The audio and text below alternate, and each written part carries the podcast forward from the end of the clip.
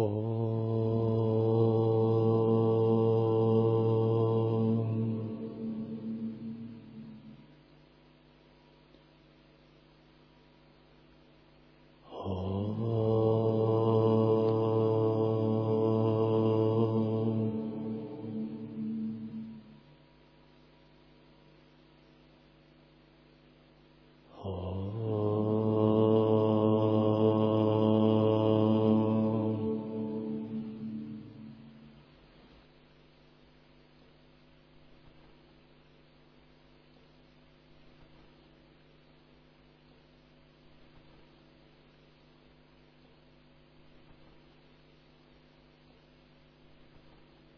Текст Мокшатхарма, глава 329.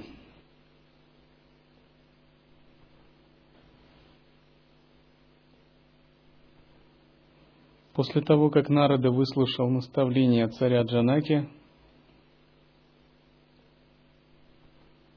он принял великое решение войти в созерцательное недеяние –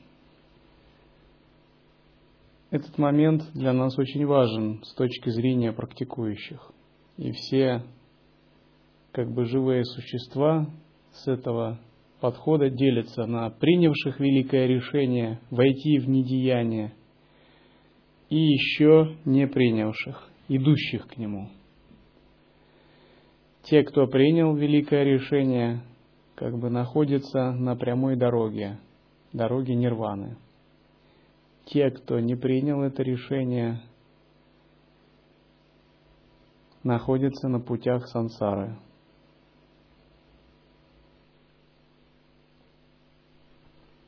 И говорится, что утвердив себя в атмане и атман в себе созерцая, счастливый и умиротворенный, подняв голову, он вознесся на вершину снежной горы, в Гималаях, подобно вихрю.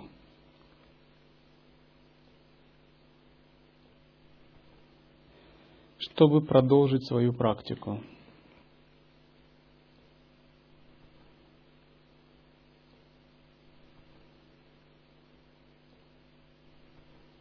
Пхишма сказал, в этот миг одиночества приблизился Нарада, чтобы спросить о цели вет – ревностно изучавшего Писание Шуку.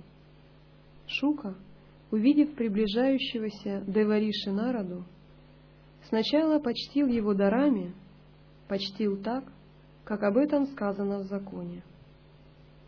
Удовлетворенный народа радостно молвил, «Скажи, лучший из дважды рожденных, какую теленочек оказать тебе милость?» Услыхав слово народы, Шука сказал Бхарата, «Одари меня познанием, что в этом мире ведет к благу». Небесный путешественник, или как его называют, небесный космонавт, ситх-странник Нарада, путешествуя в Гималаях, увидел Шуку и захотел испытать его познание – когда он приблизился, он спросил, какой одарить тебя милостью?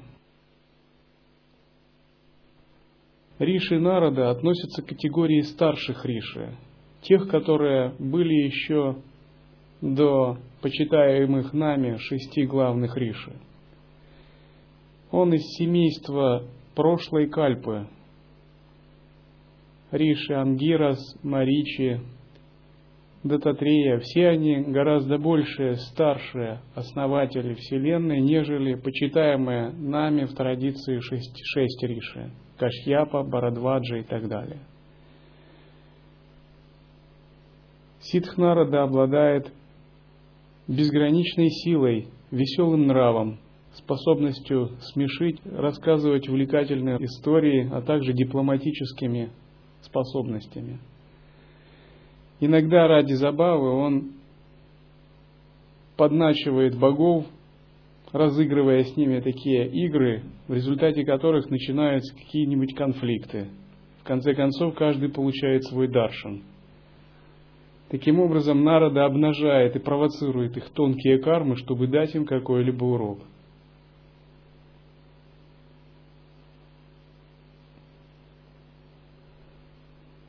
Но здесь Народа спрашивает, какую тебе оказать милость?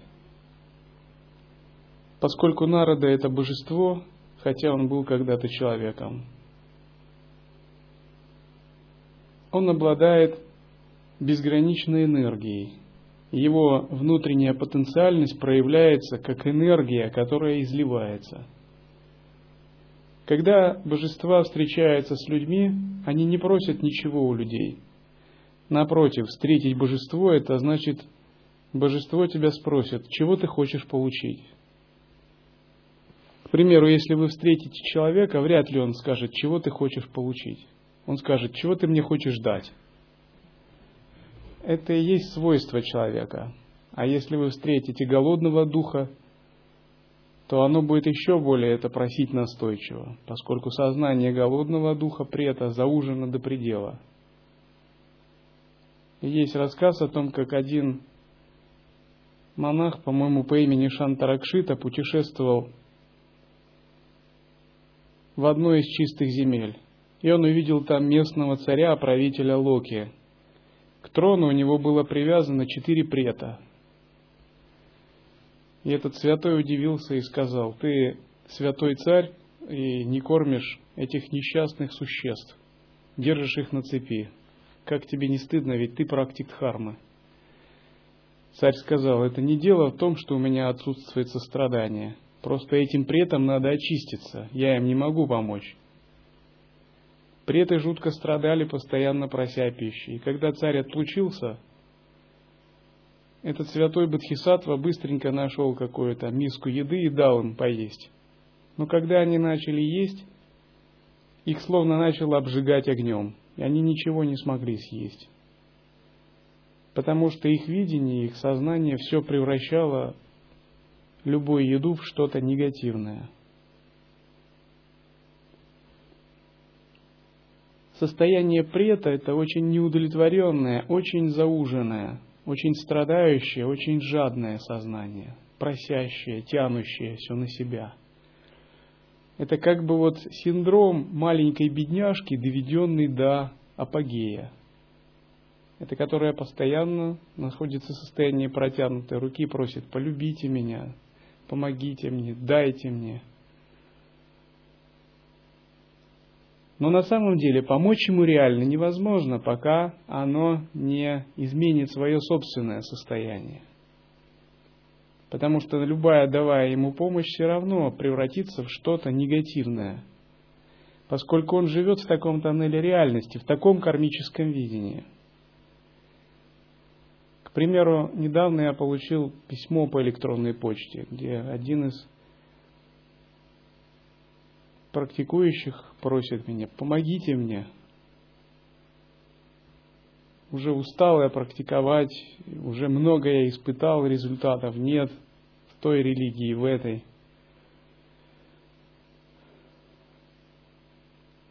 Он был здесь некоторое время –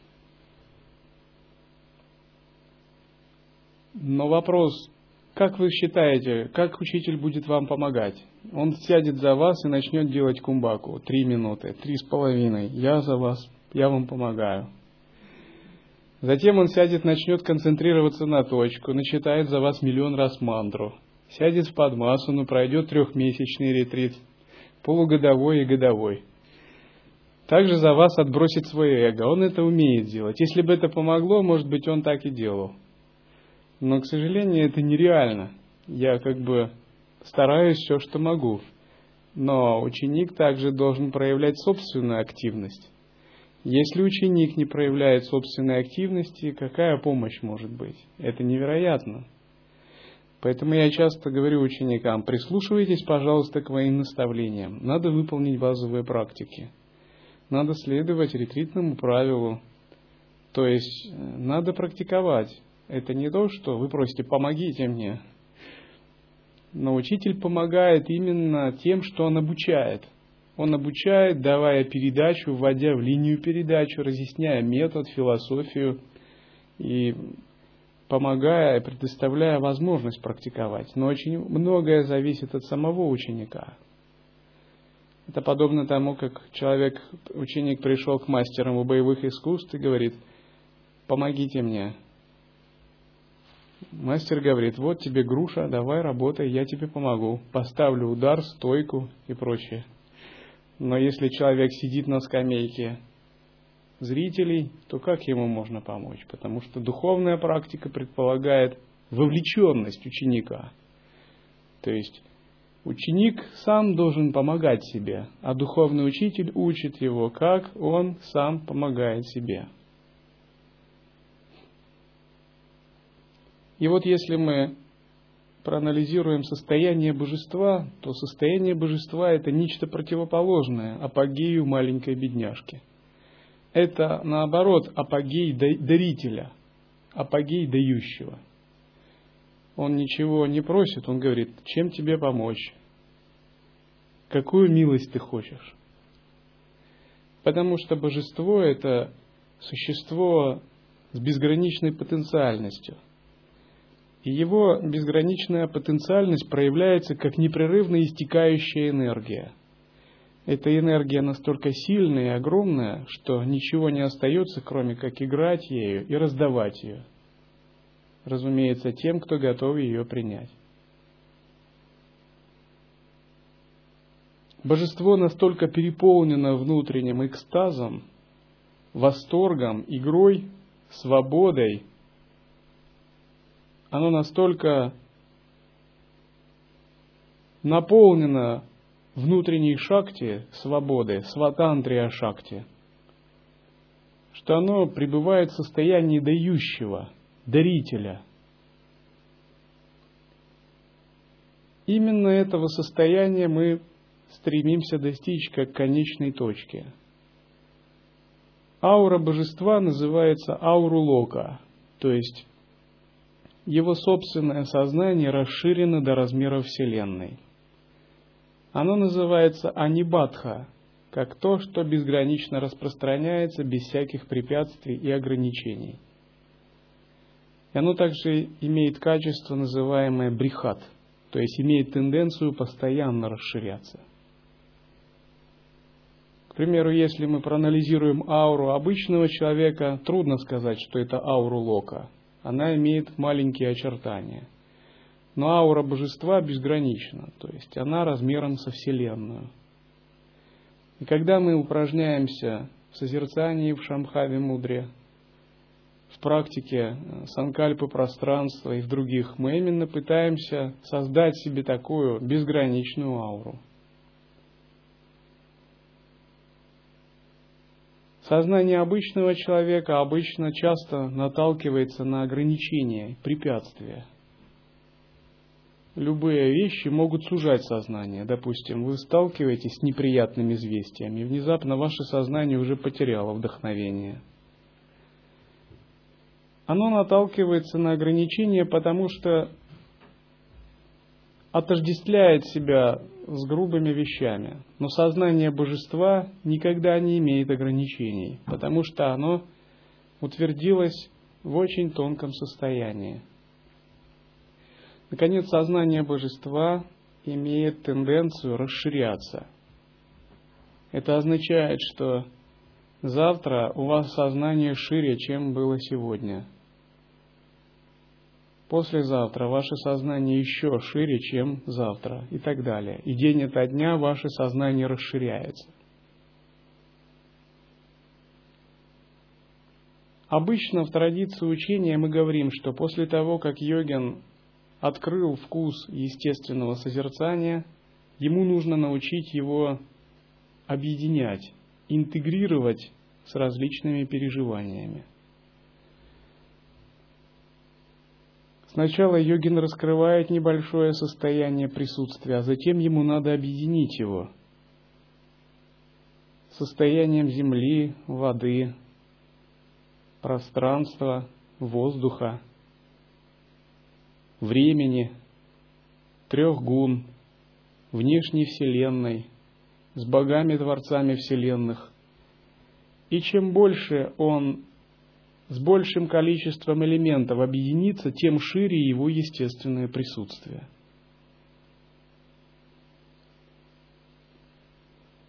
К примеру, один человек как-то вел переписку с нами. И в переписке с монахом так написал, «Пожалуй, я достиг реализации». Монах ему дал такой совет. Если вы достигли реализации, попробуйте суньте руку в кипяток. Если у вас есть самоосвобождение, то как бы вы можете себя поздравить. Этот человек обиделся. Но, в общем-то, совет был грубоватый, хотя и дельный. Потому что подлинная реализация означает способность объединять все энергии. То есть, если мы можем объединить любые проявления, значит, наша реализация глубокая и подлинная. Именно объединение, интеграция в естественное состояние глобальных вселенских категорий времени, пространства, великих богов, гун, татв является истинным признаком подлинной духовной реализации. И божества, такие как Народа, являются непостижимо могущественными существами, которые объединили в свое созерцательное присутствие вселенские категории, могущественные силы творения, разрушения и поддержания. То есть Народа только кажется таким веселым шутником. Это просто одна из его форм проявлений, иллюзорное тело. А сам Народа в своей сущности является безграничным вселенским сознанием, оперирующим могущественными силами. И тело, в котором он беседует Шука, это его, может быть, одно из миллиардов эманируемых тел. Так безгранична его энергия. И он говорит, чего ты хочешь? Поскольку сам он пребывает в непостижимом обладании такой энергией. И вот это состояние, чего ты хочешь, состояние дарения, это есть подлинное проявление гордости божества. Потому что гордость божества, она проявляется именно как манифестация, эманация, благословение, милость и одаривание – в состоянии гордости божества э, существо не говорит, дай мне то-то, я от тебя хочу то-то. Она говорит, чем я тебе могу помочь? То есть гордость это как гордость великого царя, который разговаривает с бедняком, в данном случае с человеком. И первичный способ как бы Приблизиться к гордости божества – это приобрести вот такое сознание. Думать о том, как одаривать других, а не о том, как что-то получать в эгоистичном смысле.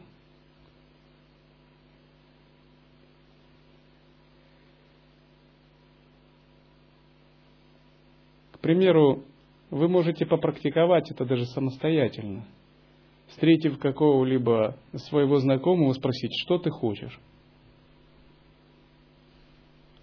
Встретив монаха, спросить, чем я могу тебе помочь, дорогой монах.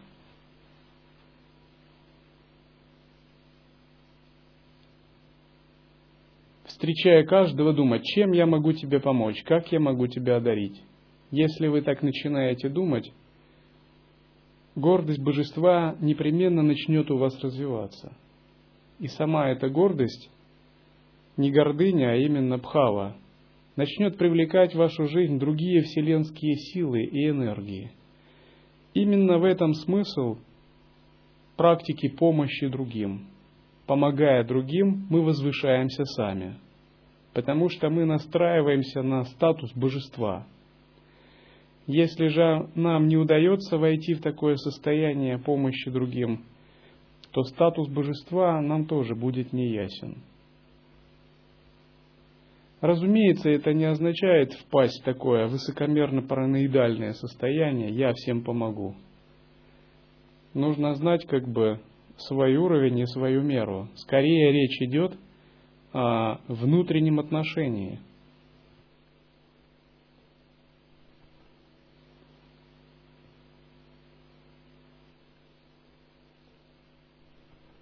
Нарада сказал, «Некогда владыка Санат Кумара молвил такое слово мудрецам, желавшим постигнуть основу, татву, и себя осуществившим. Нет правды, равной тапосу. Нет ока, равного знанию. Нет страдания, равного страсти. Нет счастья, равного отречению. Прекращение злых дел в чистом поведении постоянства, благонравие, добродетельная жизнь – вот неприходящее благо. Заблуждается тот, кто привязывается к достигнутому, им бедственному состоянию человека. Он от страдания не может освободиться, ибо привязанность к миру и есть страдание. От привязанности колеблется разум, она расставляет сеть заблуждения. Попавший в сеть заблуждения и здесь, и в ином мире вкушает страдания. Всемерно нужно отрешаться от влечений, гнева, желающему достичь блага, ведь на погибель блага возникли те оба. Постоянно следует оберегать от гнева подвиг, самоистязание, от самости – блаженство, знание – от гордыни, себя ж – от заблуждения. Благожелательность есть высший долг, терпение – высшая сила, знание Атмана – высшее знание, но нет ничего превыше правды. Благо слова правдивого – Правдой говорит благо. Правда для существ есть высшее благо, так полагаю. Кто все начинания покинул, кто без собственности, без мечтаний, тот учен и мудр, он полностью все покинул.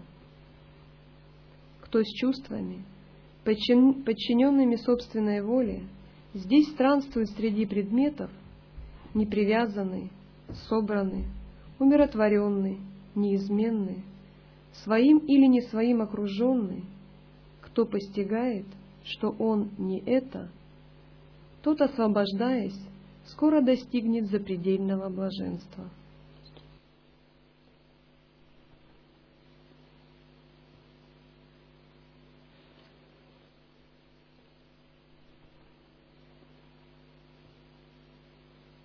Здесь Нарада дает наставление по поведению Сидхушуке. Нарада говорит, ты не должен ни с кем заговаривать во время практики, никого касаться, ни на кого не глядеть, когда ты в ретрите. Ты должен встречаться с мудрецами, так обретешь высшего блага. Ты должен следовать пути милосердия, сострадания. Ты не должен вредить ни одному существу, не должен разжигать вражды в ком-либо. Отрешение от собственности, от надежд, полная удовлетворенность, непоколебимость – это качество постигшего себя и победившего. Это высшее благо – Сначала Нарада дает наставление по поведению. Вначале мы должны очистить трое врат – тело, речь и мысли. Трое врат означает, что ворота, которые куда-то ведут. Это означает, что тело, речь, энергия и мышление являются вратами в измерение. Ум мысли – это врата в безграничное тело мудрости, джняна деха. Речь и энергия – это врата в наше тело, называемое пранава деха, или в безграничное измерение ясности. Тело – это измерение, врата, ведущие в измерение ситха-деха, или в измерение грубой проявленной энергии –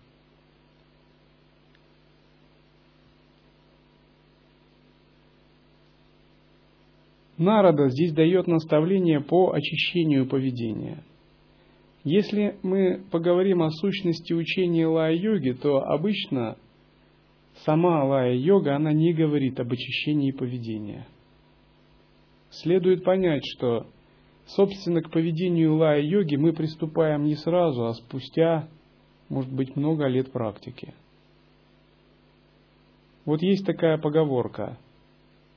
В воззрении нечего отстаивать. В медитации не на чем концентрироваться. В поведении нечего соблюдать. Это и есть те знаменитые три свободы, о которых мы говорим в учении лай-йоги. Другими словами, в воззрении мы пребываем в абсолютной свободе, в которой нет каких-либо утверждений, не за что цепляться и отстаиваться. Нет каких-либо символов веры, которые мы утверждаем на концептуальном уровне. Потому что пространство или осознавание пространства не связано ни с чем. В медитации нет визуализации или какой-либо фиксации, поскольку ум безгранично распахнут. Поведении нет какой-либо фиксированности, поскольку присутствие объединяется со всеми действиями тела, речи и мыслей.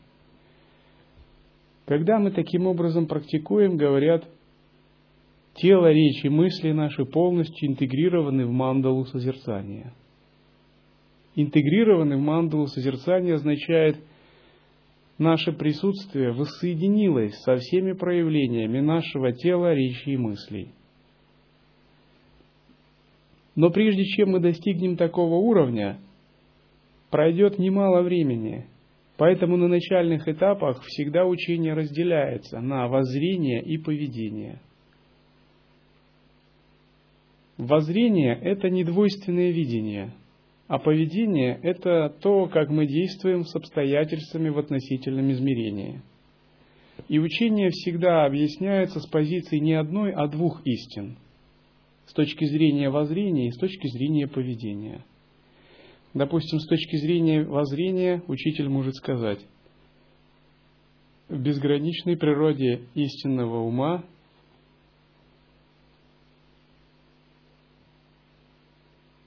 Старшая и младшая, реализация и нереализация, боги и ады, есть лишь проявление игры единого состояния, а потому не привязывайся ко всему этому. С точки зрения поведения учитель может сказать, практикуя, избегай действий, которые ведут воды, накапливай заслуги, которые ведут на небеса. Уважай старших, следуй их наставлениям. И в этом нет двух противоречий, поскольку воззрение и поведение не противоречат друг другу. Воззрение касается нашего внутреннего осознавания, поведение касается нашей повседневной жизни в относительном. И если мы путаем воззрение и поведение, это не очень хорошо. Когда-нибудь мы можем попасть в просак – И здесь Нарада начинает с того, что дает наставление Шуке по поведению.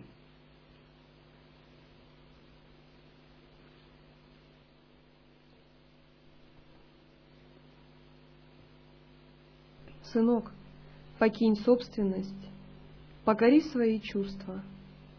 Пребывающий в бескорбном состоянии ни здесь, ни в ином мире ничего не боится – не скорбит свободный от соблазнов, покинь свои соблазны. Покинув соблазны, спокойный, ты освободишься от мучительной скорби. Самообузданный, собранный, подвязающийся постоянно, желая победить еще не побежденное, от привязанностей будь отрешенным. Непривязанный к притягательным свойствам, направляйся всегда к одной цели — Скоро такой брамин достигает непревосходимого счастья. Что означает покинуть соблазны? Покинуть соблазны означает бахирманас. Бахирманас – ум, повернутый наружу.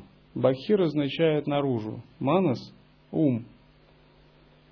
Соблазном является желание направить свой ум наружу потеряв тонкий слой осознанности и вступить в двойственные отношения с чем-либо.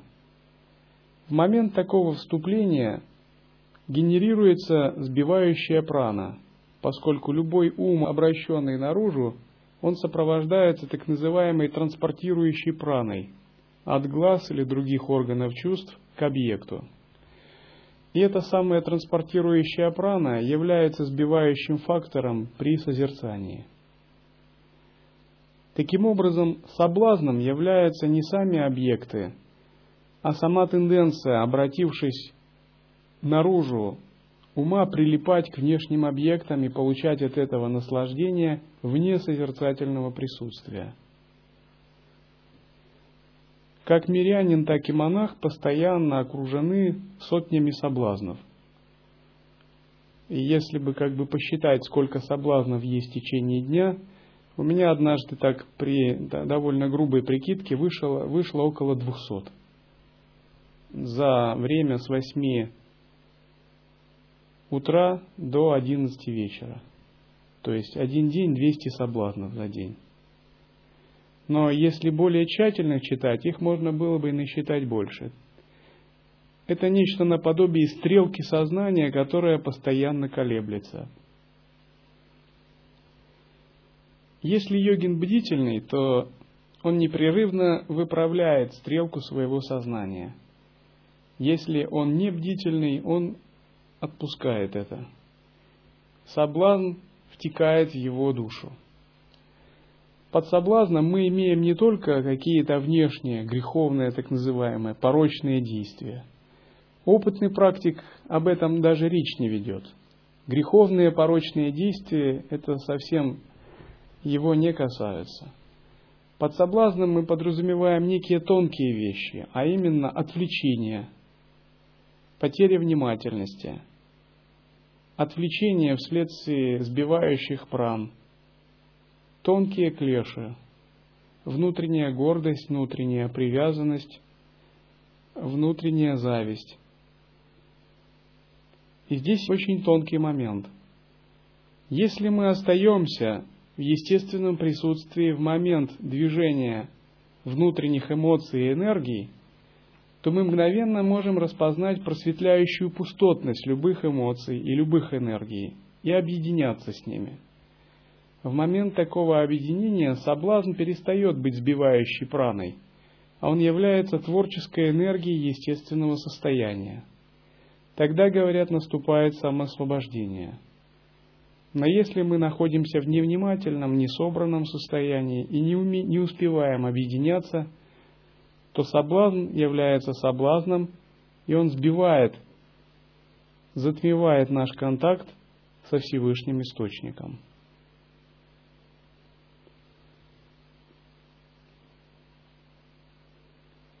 Одна и та же вещь может выступать как в роли соблазна, так и в роли того, что помогает естественному присутствию.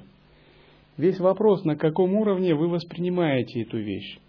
Если вы воспринимаете его с точки зрения Бахирманаса, развернутого ума, который потерял связь со Всевышним Источником, это становится для вас соблазном.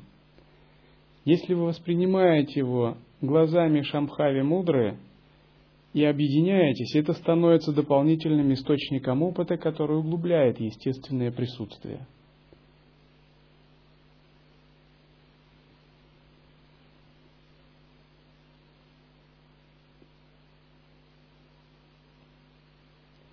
Допустим, во время медитативной сессии у вас возникает соблазн поговорить с кем-либо.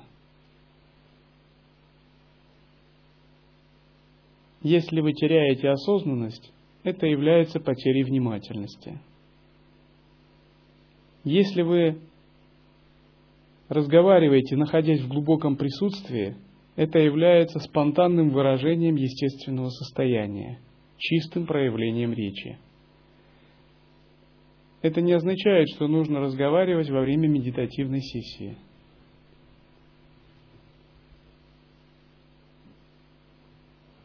Вопрос, есть ли сбивающая прана и существует ли способность к объединению.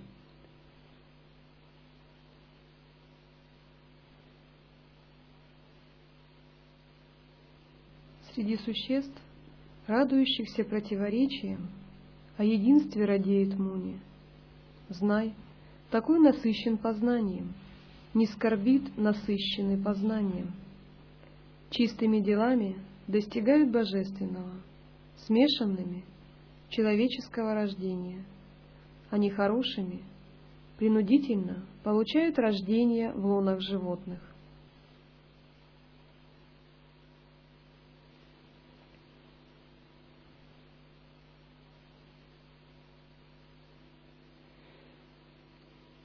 Нарада дает такой совет Шуке. О единстве радеет Муни, мудрец. Муни – это мудрец. Особенно в Индии Муни, каждый Муни считается молчащий философ-отшельник. И есть такая поговорка «один Муни – одна философия». То есть у каждого Муни свой взгляд на Дхарму. И если у него нет такого взгляда, то это не Муни – о единстве радеет муни означает такой йогин непрерывно направляет свое сознание на единое присутствие. Когда мы говорим единое присутствие, ум как таковой, природа ума, Всевышний источник, фундаментальная основа, это все синонимы. Это указывает на единый центр, вокруг которого вращается вся наша практика. И первым делом для йогина, если он начинает созерцать, прояснить принцип этого единого центра. Если принцип единого центра не прояснен, то вся его духовная практика будет эклектичной, разорванной, нагромождением множества методов, которые не интегрированы в нечто одно – также этот единый центр именуют изначальная сфера Ади-Бинду.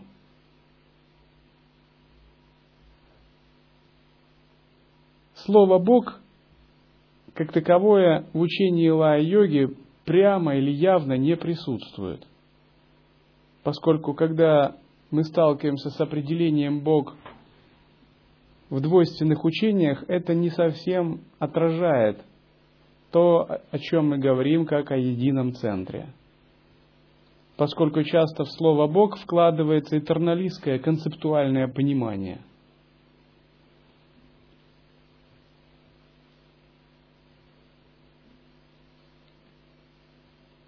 О единстве радеет Муни означает, что такой йогин за многообразием всего воспринимаемого постоянно созерцает одно –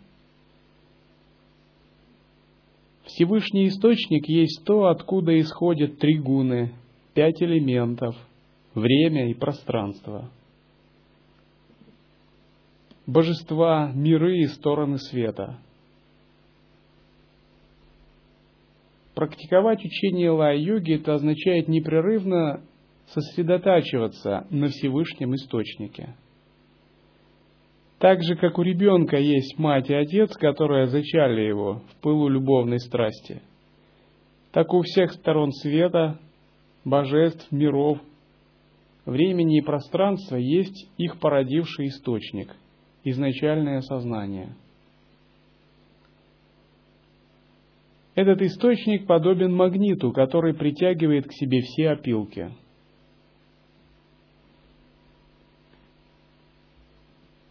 И когда мы хотим избавиться от страданий сансары, мы просто говорим, что нужно день и ночь направлять сознание на этот источник.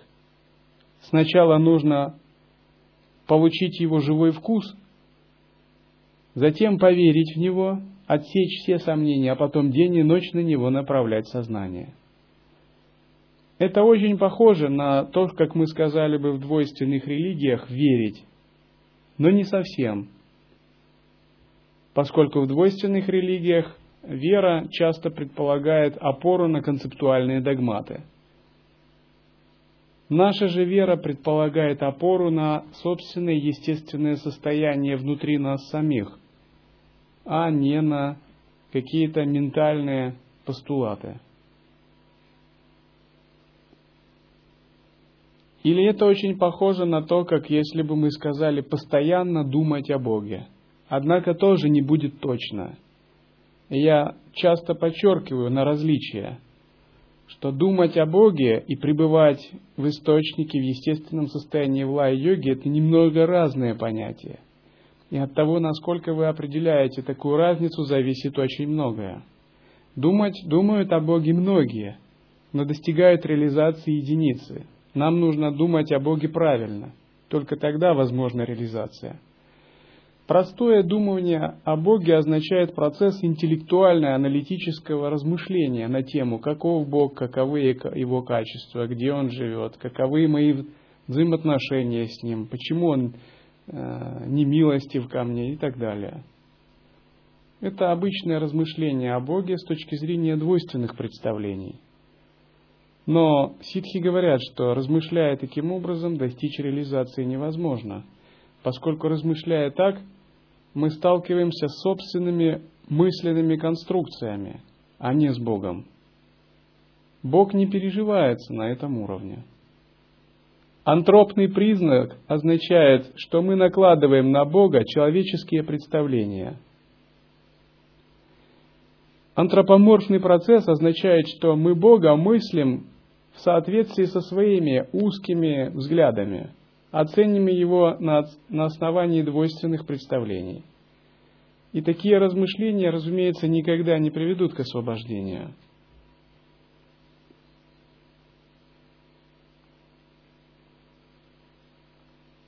Когда же мы говорим пребывать в присутствии, интегрироваться со Всевышним Источником, мы вкладываем в это гораздо более тонкий смысл. Именно в этом драгоценность школы ситхов. Начинающему может быть не совсем ясно, и для него, что думать о Боге, что верить в Бога, что быть в присутствии одно и то же. Но я бы сказал так, что быть в присутствии – это думать о Боге так, как думают святые и боги. Не так, как это делают начинающие – как минимум, быть в присутствии означает, нам надо получить неконцептуальный вкус естественного состояния, именуя операционную систему логического ума пребывать в присутствии за пределами концепций, быть в точке безумной мудрости, где не работают никакие антропные принципы, принципы двойственности, которые мы накладываем на абсолют, и воспринимать его именно оттуда. И когда мы так думаем о Боге или так верим, то это можно назвать истинная вера. Другими словами, истинная вера за пределы лжи и истины. Истинная вера за пределами веры, безверия и самого верующего. Истинная вера есть неконцептуальное осознавание, запредельное всяким логическим обусловленным понятиям. Чтобы проникнуть в эту нелогическую, необусловленную, неантропную, нечеловеческую область, мы должны по-настоящему войти в сахаджастхити. Только тогда мы сможем думать о Боге. Можно сказать, что я, занимаясь созерцанием, думаю о Боге непрерывно. И, разумеется, всегда это рекомендую ученикам. Однако я о нем думаю, как не думаю, поскольку я не использую поверхностный интеллект. А поверхностный ум может двигаться как ему угодно, я его не ограничиваю – рассматривая движение мысли как естественную игру пространства созерцания. И когда я думаю о Боге, я его не называю Богом, Аллахом, Христом или Дататреей. Потому что я использую очень тонкую неконцептуальную ясность, в которой нет знаков, имен, форм и так далее. Более того, когда я думаю о Боге, у меня нет представления, что это я думаю. И нет думания – есть процесс осознавания, в котором не я. Это просто текущий поток сознания, который льется вместе с рекой. И когда я это делаю, у меня также нет понятия делающего. Я не думаю, что я делаю или я созерцаю, прилагаю усилия. Есть процесс тончайшего осознавания, который длится без делающего. И когда я пребываю в таком состоянии, я считаю, что это и есть самый лучший способ думать о Боге – именно присущий подлинным святым в традиции ситхов и вообще в любой религиозной традиции, у которого нет противоречий ни с чем. ни с какими теориями, доктринами, религиями или богами, ни с какими действиями, словами, канонами, чем бы либо вообще. И когда вы таким образом утверждаетесь и верите в такое пребывание, это и есть истинная вера. Примерно об этом писал дзенский мастер Сасан в сутре истинной веры. Если же ваша вера на чем-то другом основана, это еще вера, которая требует глубокого прояснения. Именно в этом ценность вхождения в передачу ситхов, как духовный учитель пытается прояснить вашу истинную веру.